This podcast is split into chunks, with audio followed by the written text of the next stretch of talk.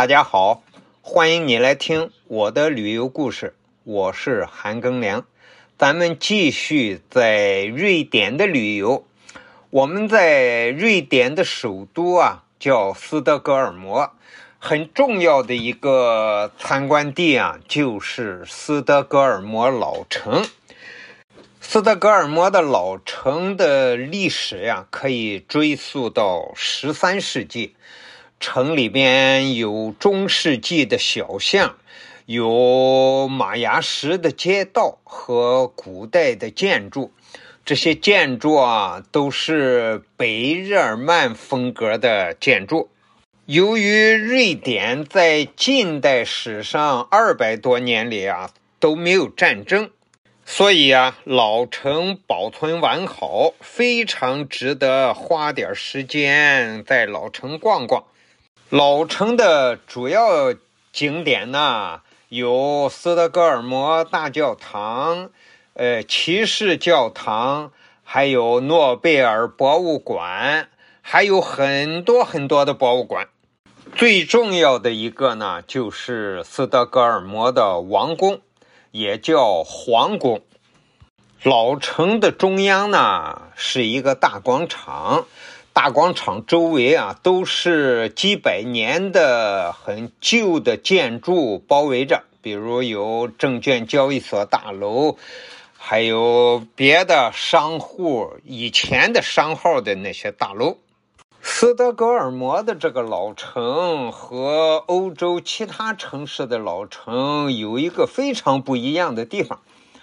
欧洲其他城市的老城啊，一直是城市几百年来最繁华的地方，啊，商业气味浓厚，几百年的建筑很多。但是斯德哥尔摩这个老城啊，它在一百多年前呀，一直被视为贫民窟，很多历史建筑啊都年久失修，一直到一九八零年代开始啊，老城里因为有一些中世纪和文艺复兴时期的建筑，吸引了大量的游客来参观。他们当地人才觉得，哦，这些建筑还是很有价值的。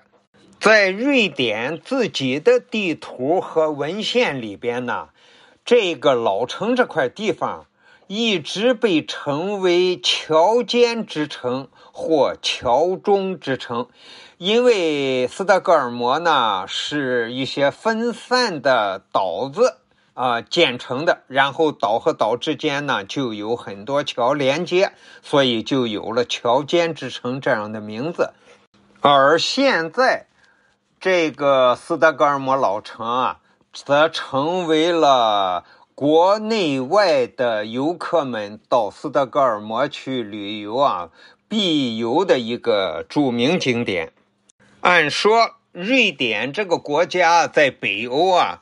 地广人稀啊，人口的平均密度是很低的，他们应该建筑之间的距离很宽，但是在斯德哥尔摩的老城啊，有最窄的巷子，这个巷子窄到可能在欧洲别的城市都没有，也就是两三米宽，呃，跑车是肯定不能跑的。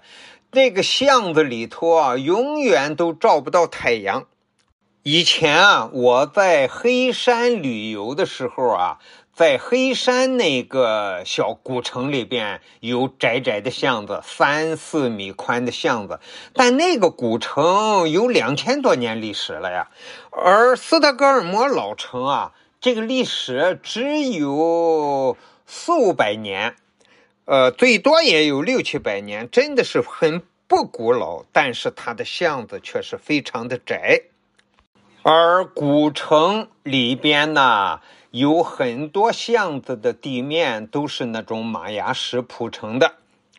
感谢你的收听，咱们下集再见。